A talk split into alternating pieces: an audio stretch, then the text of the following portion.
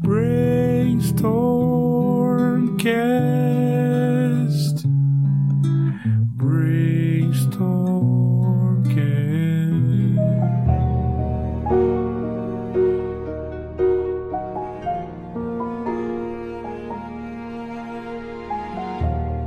Salve, salve, monstrinhos e monstrinhas! Estamos aqui para mais um episódio do Brainstormcast, podcast do Brainstorm RPG. Maravilha! Para você que é fã da programação do Brainstormcast, nós estamos agora com um Apoia-se. Sim, se você quiser ver ampliar-se ainda mais os nossos horizontes e a manutenção dessa produção, a gente conta com a sua ajuda no www.apoia.se brainstormcast. Lá você vai encontrar várias faixas de apoio com recompensas para poder colaborar com a continuação desse projeto e a ampliação dele. Se você quiser ver mais episódios por mês desse podcast, a melhoria dos equipamentos de áudio e, é claro, a produção de um conteúdo mais perto daquilo que você deseja, então encontre uma faixa de apoio e ajude o Brainstormcast a continuar levando essa tempestade cerebral para todos os cantos do país. Um grande abraço, conto com o seu apoio, valeu! E hoje nós continuamos a nossa sagrada coluna de Ravenloft. Maravilha! E para isso a gente conta com a presença de Pedro A,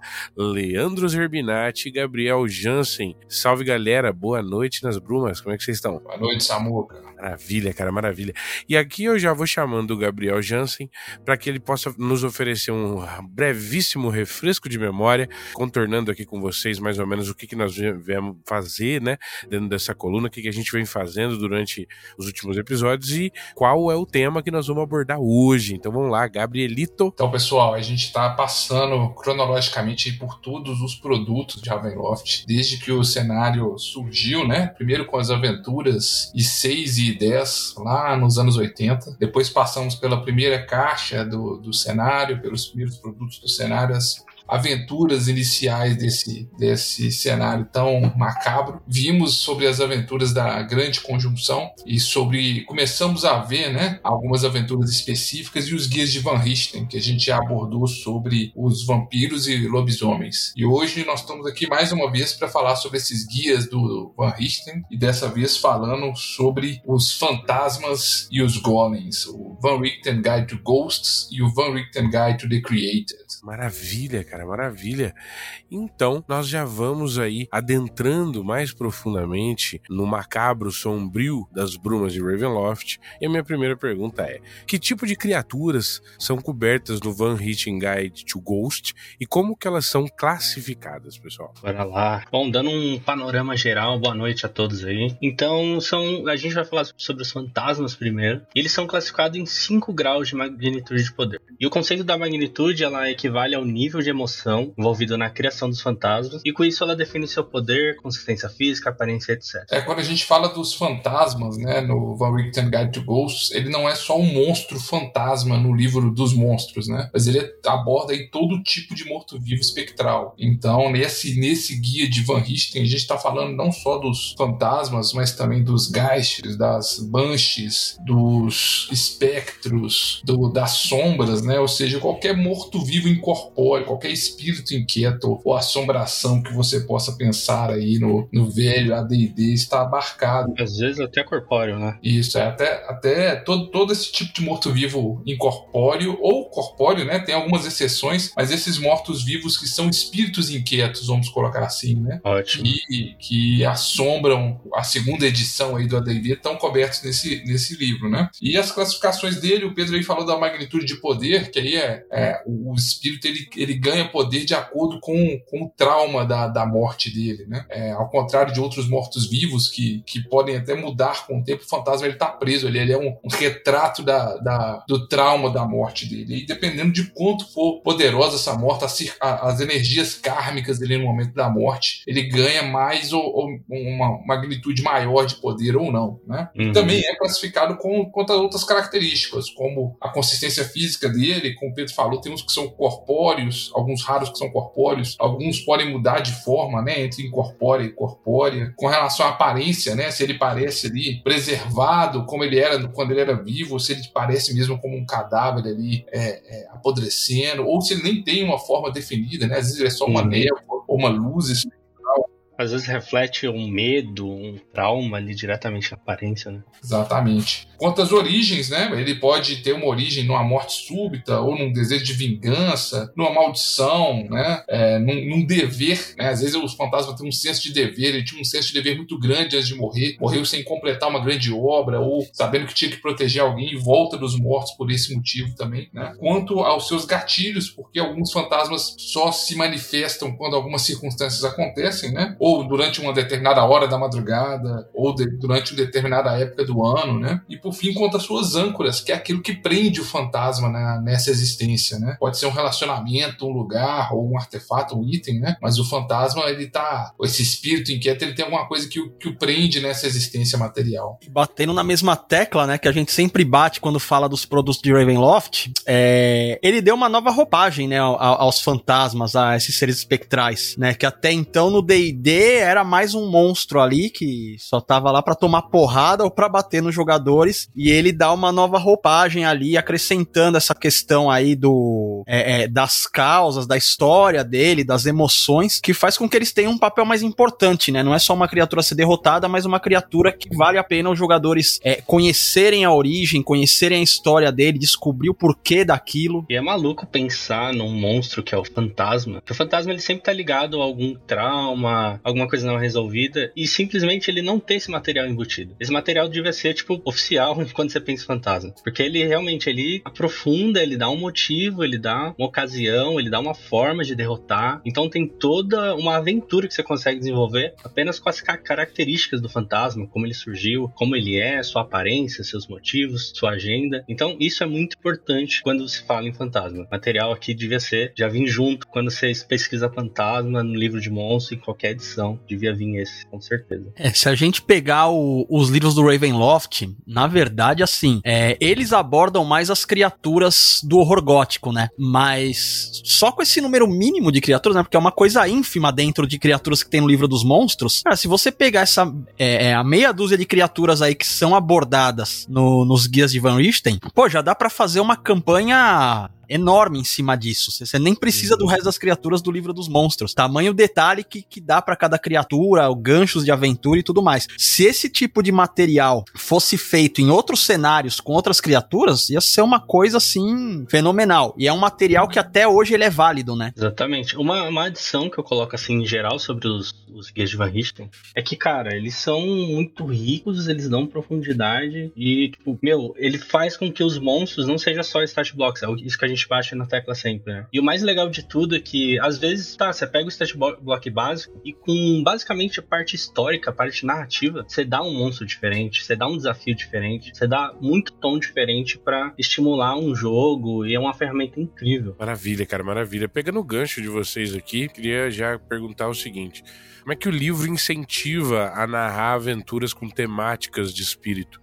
Então, eu acho que esse livro do Van Richten Guide to Ghosts, ele é um dos que mais incentiva esse tipo de jogo que não é tão focado no combate, né? Para você derrotar um espírito, é, geralmente não, não, basta você só tentar procurá-lo para enfrentá-lo, né? Pelo contrário, ele incentiva que você, que a aventura tenha aquele tom de mistério e de investigação que é tão comum no cenário de Ravenloft, né? De você ter que descobrir ali o que que tá atormentando aquele espírito, por que que ele voltou, né? Qual que é o passado trágico dele, porque muitas vezes é, esses mortos-vivos incorpóreos, é claro que eles variam de poder, mas alguns podem ser é, combates muito letais para um grupo de jogador de nível baixo. Mas isso não impede que você narre uma aventura com um fantasma poderoso desse, porque existem formas diferentes de você lidar com esse monstro, né? Existem meios de você tentar apaziguar esse espírito, ou de você descobrir qual que é a âncora que prende ele nesse mundo, como, como se comunicar com ele, né? Como investigar esse passado. Então eu acho que esse livro incentiva a essa essas aventuras mais ricas no sentido de, de investigação, de interpretação, né? E de explorar bem essa, essa polpa aí do cenário de horror gótico, que é a tragédia, que é o, o, o, o macabro, né? Isso tá muito ligado a histórias de fantasmas aí, que é a, quase que a origem desse, desse tema do horror gótico, tá, tá muito ligado a essas histórias de, de fantasmagoria, né? De, de, de assombro, de espíritos assombrados. Uhum. E é legal como o livro ele coloca cara características que você simplesmente escolhe, né? O livro em si ele é meio que um montador de fantasma até, dependendo, e também para conhecer mais sobre ele. Mas é interessante como ele coloca com profundidade cada, cada característica, né? Igual o Gabriel falou, e ele vai criando certos pontos ali dentro da aventura que você pode ter, sei lá, muitas sessões ali dentro, um, um ambiente, uma, uma descrição narrativa muito legal, justamente porque ele consegue explorar cada característica com muita profundidade. Isso ele vai compondo um fantasma, dando o mestre praticamente uma caixa de ferramentas para criar um vilão, um fantasma, vai além do stat block. E enfrentar um fantasma que é construído por esse livro, ele torna uma jornada muito interessante, que ele vai trazendo coisas para serem reveladas desse fantasma, algumas pistas, motivos, e além do simples inimigo. Eu tenho certeza que se um mestre usar numa mesa um jogador, um fantasma normal, com um guideline que o livro dos monstros dá, e um, um fantasma criado por aqui, ele vai ter uma coisa totalmente diferente disso antes. Os outros cenários, a abordagem que você tinha antes de fantasmas, por não ser tão profunda, era aquela coisa mais assim: você encontrou a criatura, você derrotou e acabou, né? Só que no Ravenloft ele te dá uma visão que é o seguinte, né? Um fantasma, na verdade, ele, ele já tá morto, ele não vai morrer. Então, assim, você não vai simplesmente atacar ele, você vai ter que descobrir a história dele, descobrir por que que ele tá ali, né? Qual que é o passado dele, qual foi o trauma que, que levou a, ele a, a se tornar daquele jeito. E aí você vai ter que resolver essa questão, seja você conversando com ele, tentando convencer ele, o que eu acho bem legal, você entrar na questão do drama, do diálogo, ou então você tendo que, que cumprir alguma tarefa ali para poder libertar aquele espírito, ou talvez em algum caso até descobrir alguma forma de banir ele, né? E, e isso é um, é um diferencial e também ele, ele dá uma, uma transformada ali, deixa de ser um monstro e se torna quase como que um NPC, né? Eu acho que esse é o grande diferencial do, das criaturas em Ravenloft no geral, porque eles deixam de ser simples monstros, eles meio que se tornam NPCs, com histórias, com objetivos, com drama. E assim, é, é, acho que qualquer mestre que lê um livro desses, na hora o cara já vai fervilhar de ideias ali, vai com certeza querer usar isso aí em alguma campanha, vai querer mestrado até para criar uma campanha toda em cima disso. E vou até dar um gancho aqui, né? Já que Ravenloft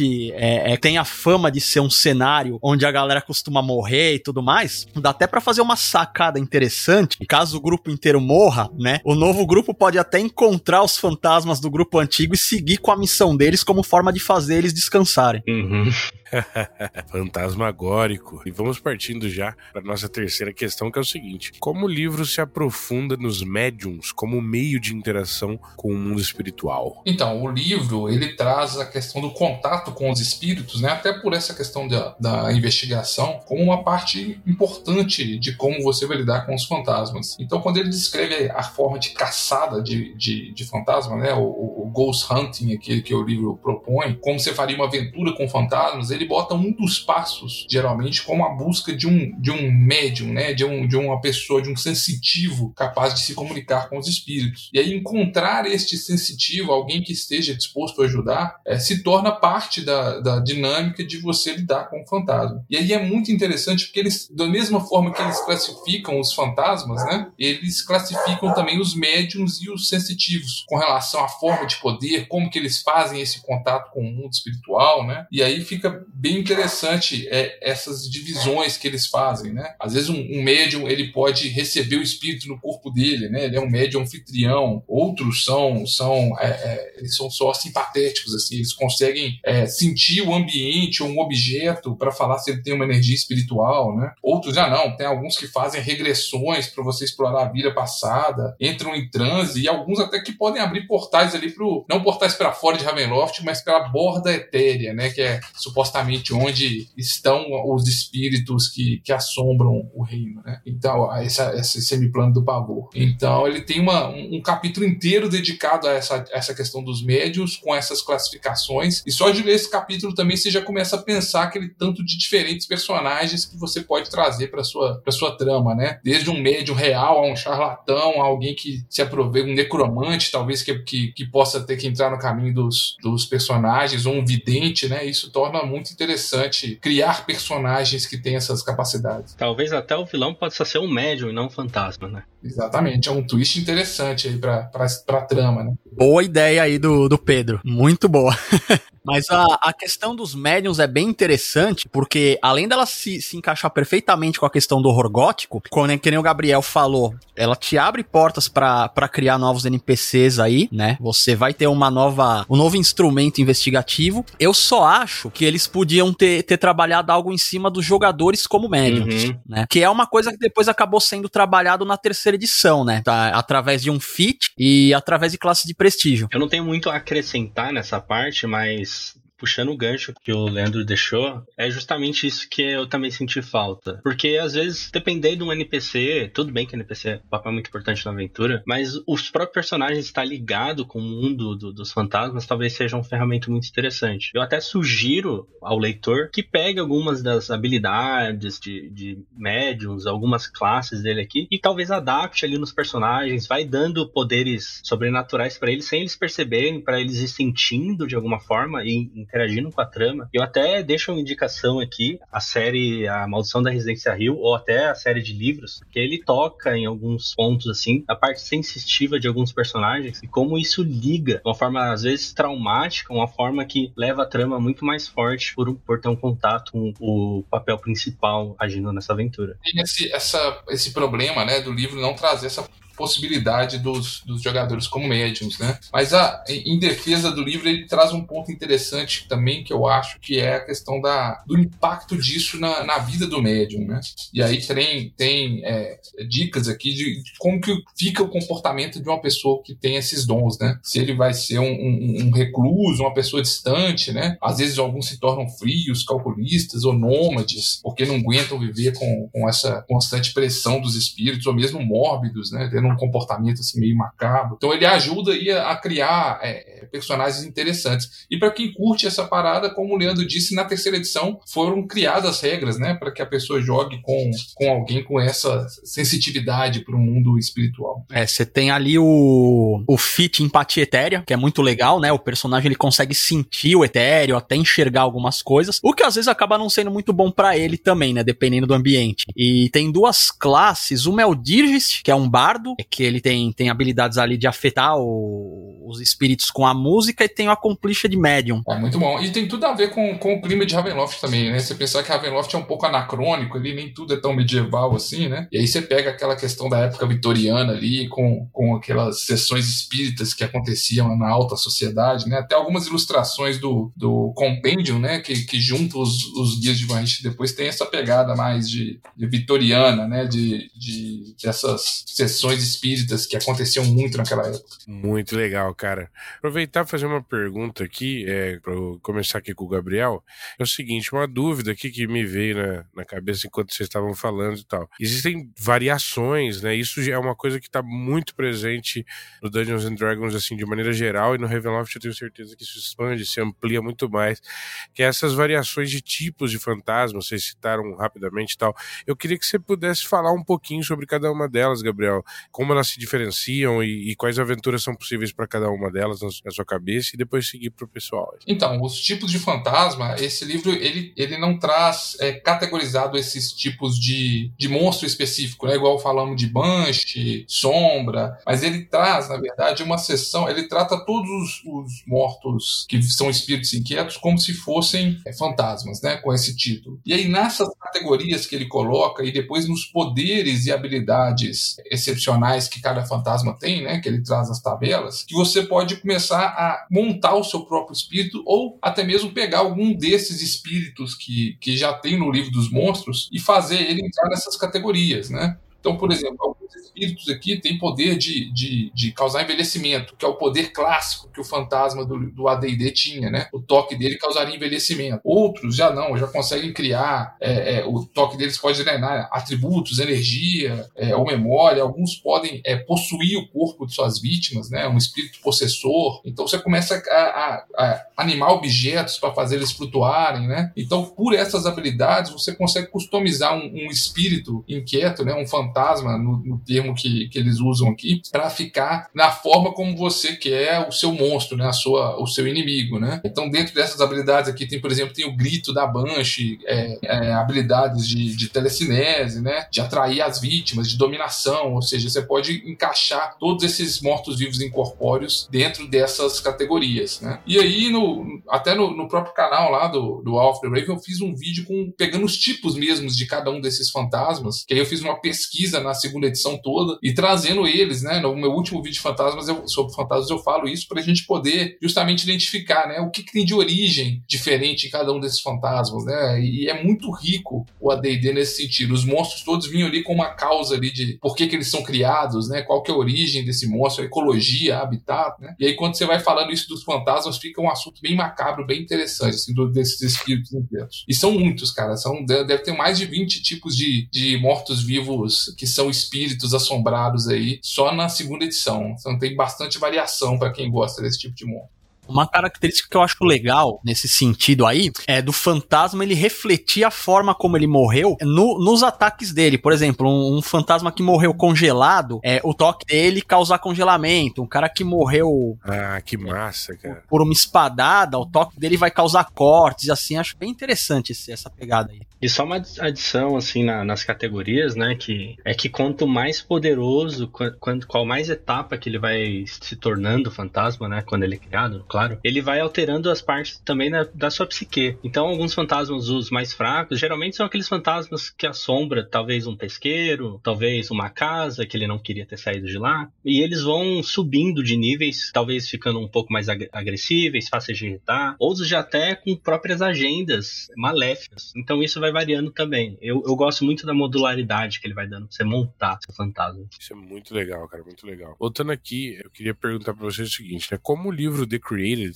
detalha os golems para trazer profundidade e variação para essas criaturas? É, esse, esse livro é bem interessante porque ele pega um, um monstro que até então seria um pouco até unidimensional se a gente pensar, né?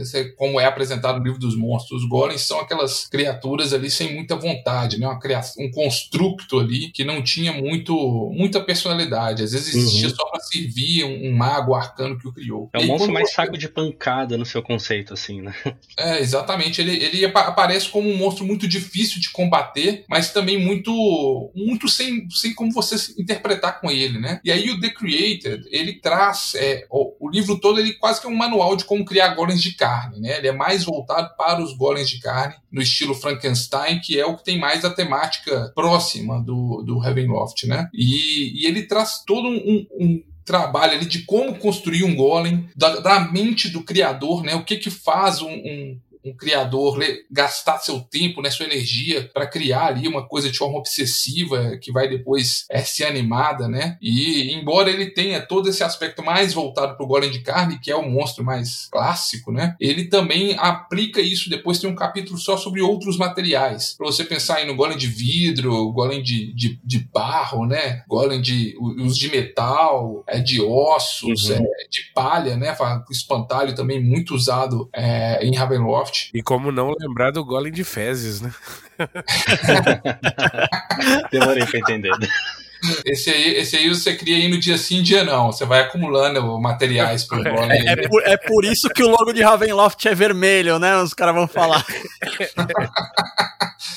Mas enfim, aí ele traz essa, essa questão toda da, da, da, psicologia do criador e do monstro e de como, como é o processo de construção desses golems, né? Que deixa eles com, com características únicas e não mais o, o monstro que é unidimensional, né? Que é aquele saco de pancadas que você tem no livro dos monstros, né? Uhum. Sem muita dimensão. E legal que o livro ele aborda de uma forma muito interessante que eu tava dando uma revisada hoje. Ele tem várias páginas como se fosse um, uma receita, né? para fazer golem. Então ele vai dando um passo a passo do que você escolhe para compor esse golem. E ali, né, como o Gabriel já falou, ele, ele aborda bastante sobre os materiais diferentes, dependendo da composição da carne, se ela tá velha, tá nova, qual vai ser a massa corpórea vai ser usada, quanto até pedaços de outras criaturas, como tudo isso influencia. E influencia também como o que o anima, né, seja um espírito sombrio, um transplante cerebral, até uma energia mágica que possa dar vida para ele. Todas essas características elas vão moldando como esse golem vai ser, como ele vai reagir, e tudo de acordo com a vontade, né, que é imposta pelo doutor, pelo criador. E isso também, isso gera totalmente a psicologia do Golem ali dentro. É um material que hoje em dia eu acho que geraria problemas. Essa questão aí de. de porque ele, ele dá dicas, né, em você pegar, colher partes de corpos para montar o Golem e tudo mais.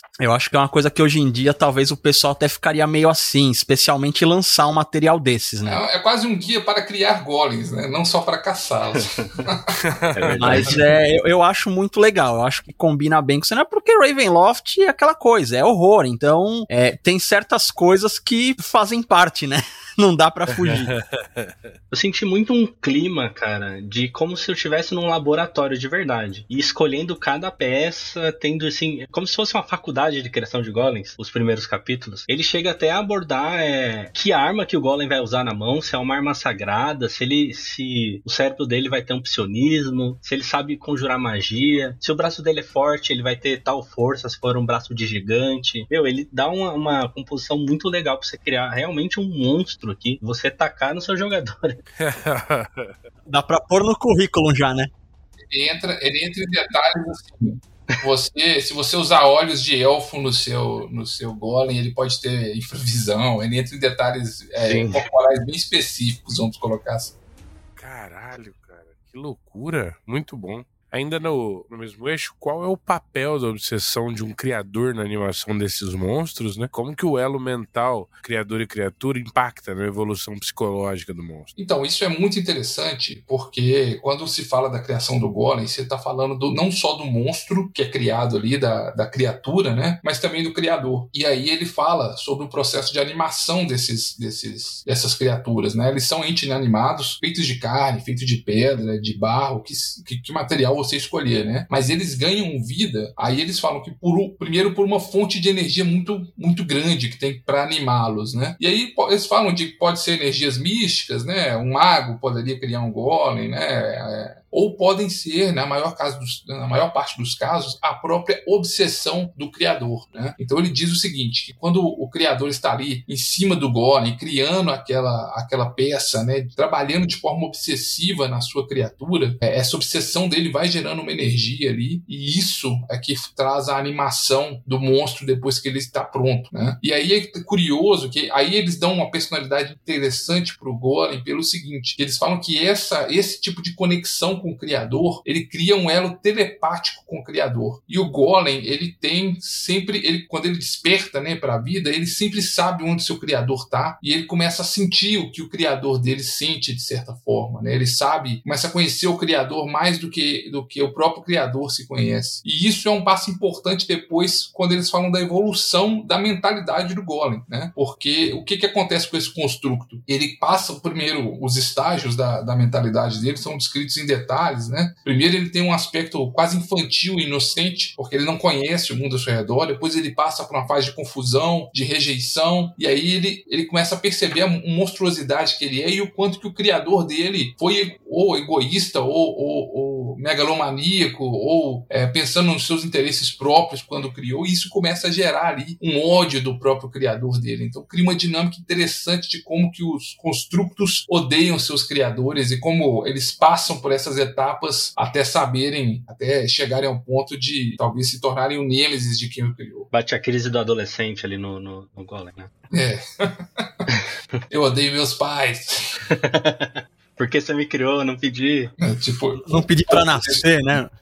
Uma coisa que eu gosto muito nessa questão do, do Golem de Ravenloft é justamente essa ligação mental, porque o Golem, ele vai conhecer os desejos sombrios mais profundos do, do criador dele e grandes chances dele, dele acabar realizando essa, esse lado sombrio do criador, né? Isso é muito louco mesmo, cara. Eu acho que isso traz pro Golem, de forma geral, um ponto que sempre que, que sempre está presente em Ravenloft, que é a questão do, do horror gótico, né? A questão de você olhar para o lado sombrio e, e, você vê que você pode se perder ali dentro, né? Nenhum monstro é simplesmente um monstro, ele tem um lado humano e trágico em Ravenloft muitas vezes e, e eles conseguiram fazer isso para as criaturas, é, é, esses construtos que muitas vezes não tinham esse, esse aspecto, né? É claro que se a gente olhar na literatura, o Frankenstein, é, o, o Frankenstein, o monstro de Frankenstein é mais humano que o próprio criador, às vezes, né? Que o verdadeiro monstro é o Victor, que, que faz essas atrocidades em nome da ciência. Mas é, os outros golems que a gente vê vê no D&D, eles não tinham essa, essa característica. E agora eles passam a ter esse aspecto bem, bem interessante no personagem do monstro também, né? Da criatura. Isso é muito interessante mesmo, cara. Já chegando ao fim, né? Infelizmente, porque são temas como golems, fantasmas, são temas que nós poderíamos conversar durante muitas horas aqui, mas já partindo para o final desse nosso papo, quais os melhores temas a serem explorados em uma aventura envolvendo golems?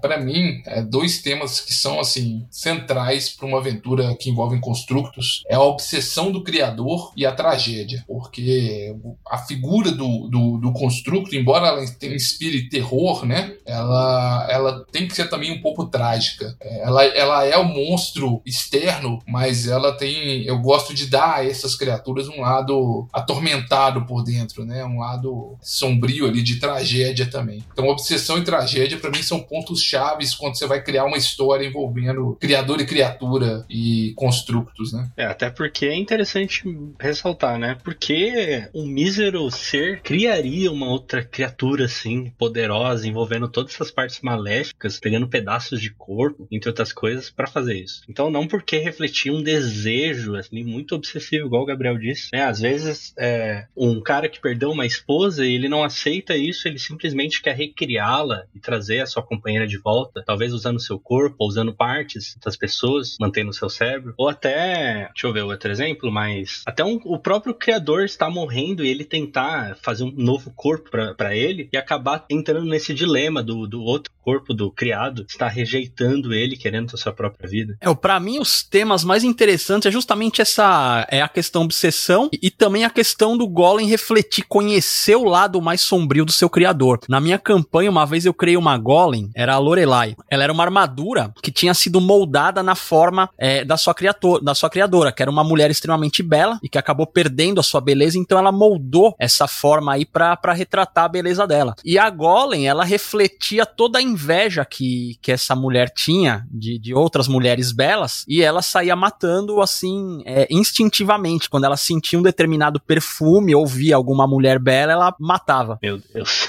meu Deus. Cara, eu gosto muito de um golem que tem no Children of the Night, The Creator, né? Que é um livro, eram livros que apresentavam monstros e pequenas aventuras curtas para acompanhar os guias de Van Richten. Nós vamos falar dele aqui certamente no futuro, mas eu gosto muito do Azenroth. Cara, é fantástico esse personagem. É, ele era um Trent, um, um Trent é um ente, né, do Senhor dos Anéis, só que a gente não poderia falar ente por direitos autorais, né? A TSR copiou e pôs um T na frente. E aí ele vivia lá em Forlorn e um mago vermelho lá de Razlan pega ele, mata ele e, e usa ele para fazer papiros, né? Então ele, ele vira um monte de pergaminhos, só que esses, esses pergaminhos eles ganham vida, né? Ele tem um desejo de vingança, então os, os pergaminhos começam a se juntar depois de espalhados por, por vários vários lugares, eles começam a se juntar num, numa criatura que é um golem de madeira, só que feito de pergaminhos juntados e gravetos, assim, que sobraram, né? E pedaços de, de, raspas dele. E ele vem para tocar o terror pela vingança, assim. Ele quer reunir as partes, os, os, os últimos pergaminhos feitos com ele, ele tá atrás deles para ele ficar completo de novo e vem em busca de vingança. E pode gerar uma aventura muito interessante, né? Você encontrou um pergaminho muito poderoso com a magia, mas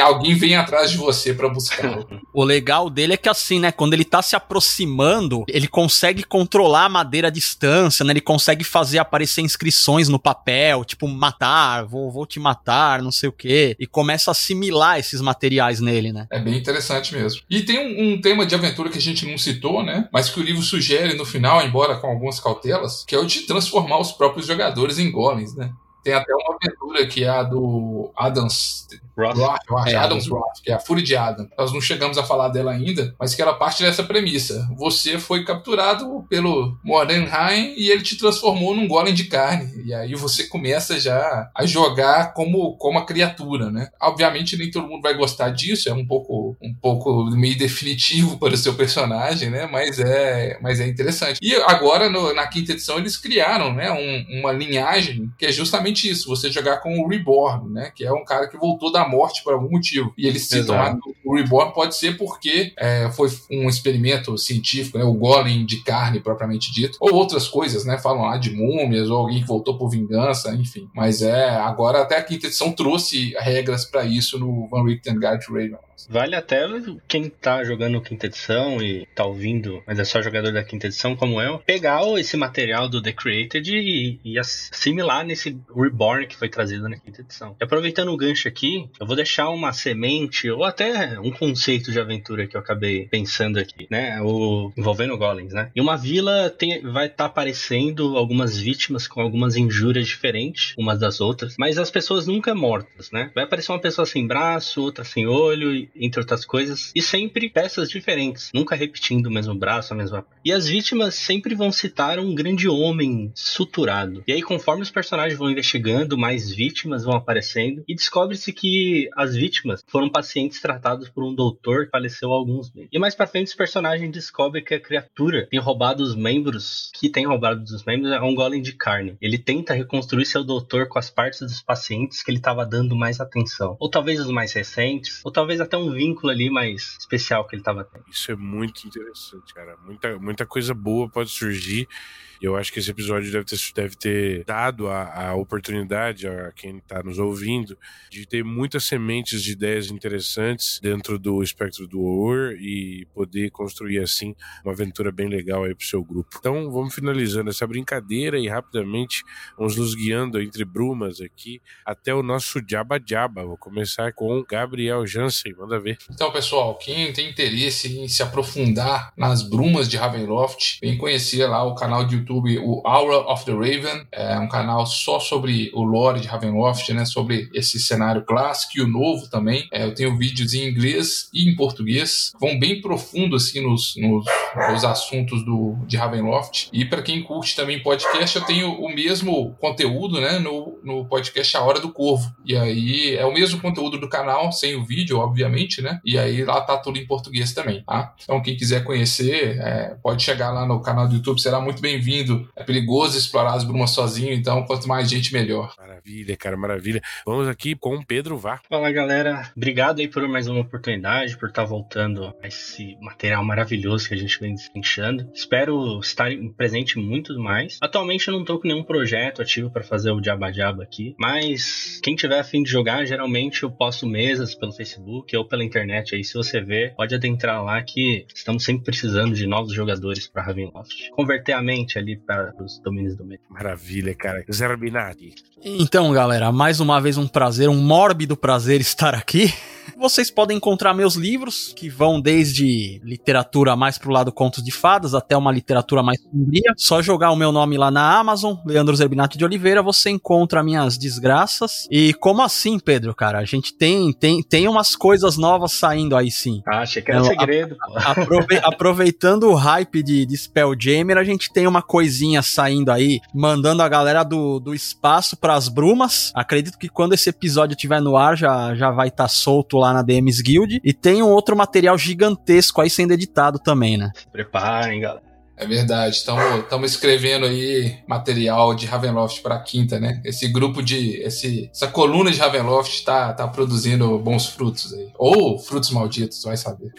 Fazer meu diaba diaba rápido aqui. É, lá no Instagram do Brainstorm RPG você encontra a nossa árvore de links, o Linktree, que vai te conduzir a todas as nossas redes sociais, pedir para você ir seguindo lá aquilo que você tiver interesse. Tem muita produção de conteúdo para RPG de todo tipo. Lá tem um link também para jogar Ark. Ark é um cenário de fantasia estranha, horror e sobrevivência no deserto. Para quem quiser chegar junto, experimentar, tem um grupo ativo lá, a gente joga bastante, umas duas ou três vezes por mês, tem jogo totalmente gratuito, só chegar lá, mandar um tô dentro e vir experimentar com a gente. E ele roda com outros coessentials, se você estiver curioso para conhecer o D&Dzinho ali dos primórdios, junto com esse tipo de cenário, chega junto que nós estamos à disposição. Um grande abraço, obrigado a todo mundo que está nos ouvindo até aqui, obrigado a, ao Leandro Germinati, ao Pedro A, ao Gabriel Jansen, uma boa noite trevosa e até a próxima. Que maravilha! Se você chegou aqui até o final, é porque você deve ser fã da nossa produção aqui no Brainstormcast. Você pode agora apoiá-lo em www apoia.c barra brainstormcast. Você encontra na nossa campanha do Apoia-se uma maneira de ampliar e construir conosco a manutenção desses episódios, fazendo um apoio do tamanho do seu bolso. Sim, nós temos várias faixas de apoio e recompensas, começando pela chuva forte de 10 reais ou mais. Você tem o seu nome creditado no descritivo do episódio e nos ajuda a continuar produzindo episódios. Na faixa temporal de 25 ou mais, além das outras recompensas, você tem acesso a uma sala exclusiva do Discord com direito à votação de temas para o podcast e, é claro, a nossa mais profunda gratidão. Com o apoio de 50 reais ou mais, você, além de todas as outras recompensas, ainda garante uma zine semestral digital com conteúdo exclusivo do podcast feito por mim e, ao fim, o nosso apoio top, a nossa tempestade cerebral de 100 reais ou mais. Com ela, você consegue, além das outras recompensas, também participar de alguma entrevista previamente selecionada por você, apoiador, fazendo com que você possa participar de algum bate-papo com algum grande produtor de conteúdo da cena por aí. Valeu, eu conto com o seu apoio em www.apoia.c brainstormcast. Este podcast foi editado pelo Dados Críticos.